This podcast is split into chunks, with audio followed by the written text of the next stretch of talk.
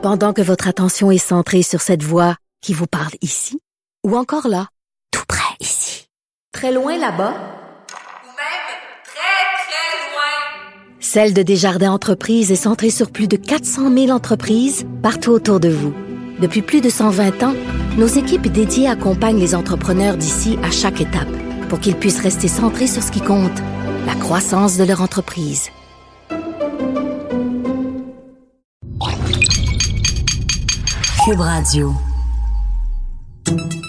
Salut, c'est Charles Tran avec l'équipe dans 5 minutes. On s'intéresse aux sciences, à l'histoire et à l'actualité. Aujourd'hui, on parle de bois. Le bois. C'est beau le bois dans la construction. C'est un matériau noble, solide, flexible, mais en même temps fragile. Ça vieillit, ça casse, ça pourrit, ça brûle aussi. Mais plus pour longtemps. Grâce au bois augmenté, un bois transformé de manière naturelle, un jour on pourra même voir des gratte-ciels en érable ou en sapin. Woodoo, c'est le nom de cette euh, start-up française qui gagne tous les prix d'innovation en ce moment avec son bois bionique, un bois transformé au niveau moléculaire qui lui donne des propriétés exceptionnelles. Un bois plus solide, plus résistant au feu et imputrescible, c'est-à-dire qu'il ne pourrit pas. Un bois qui en plus repousse et de loin les limites de construction. Avec le bois actuel aujourd'hui, 12-15 étages maximum, c'est ce qu'on peut construire. En termes de charpente, le bois atteint ses limites, ses limites de poids versus sa solidité. Mais pas avec le bois augmenté, avec lequel son inventeur rêve de construire des gratte-ciels. Comment ça marche? Le bois, en gros, c'est constitué de quatre éléments. La cellulose, l'élément principal, ce sont en gros les fibres du bois. Ensuite, il y a la lignine. C'est en quelque sorte la colle, le ciment qui assemble les fibres entre elles et les solidifie. Il y a aussi les hémicelluloses. Ça, c'est ce qui permet aux deux premiers éléments, les fibres et la lignine, de, de se lier ensemble. Et le quatrième élément, c'est l'air. Le bois est constitué, croyez-le ou non, à 70% d'air.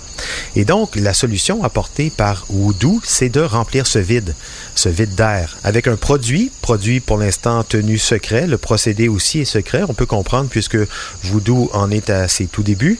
Mais l'inventeur de ce processus affirme que c'est un élément naturel et organique qui sera utilisé pour remplir ce vide et qu'il y en a sur tous les continents à profusion. Ce qui est fantastique avec ce procédé, c'est que la cellulose reste et donc le bois conserve son architecture, son grain, En plus, ça fonctionne pour toutes les essences de bois.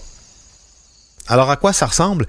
Il faut imaginer, contrairement à du bois aggloméré comme le, plywood, il faut imaginer une planche de bois naturellement plastifiée, on va dire, figée, comme laminée dans un genre de vernis, mais un vernis organique et naturel.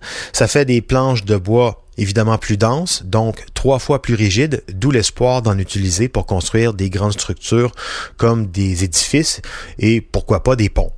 Autre conséquence attrayante de cette euh, transformation du bois, la cellulose, euh, elle est naturellement cristalline. Ça laisse passer la lumière. Et donc, en la figeant comme ça avec le produit, ça ferait un bois translucide. Imaginez un bois qui, finement coupé, laisse passer la lumière. Ça peut faire des belles clôtures, des belles tables, des beaux stores. Et c'est d'ailleurs ce que son inventeur souhaite faire en premier, des meubles. Pour l'instant, Timothée Boitouzet a réussi à faire son bois 2.0 uniquement avec des planches minces. Ça fait à peine trois ans qu'il est sur son projet, mais c'est prometteur et les investisseurs sont au rendez-vous. Autre fait intéressant, c'est le parcours de ce Timothée Boitouzet.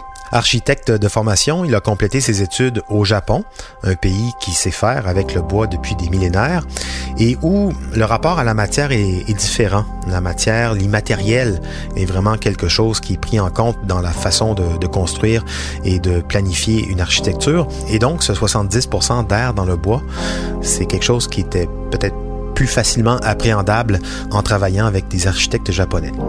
Mais même là, l'architecte au fond de lui ne trouve pas ce qu'il a besoin pour réaliser ses projets d'architecture toujours plus proches de la nature, de l'immatériel.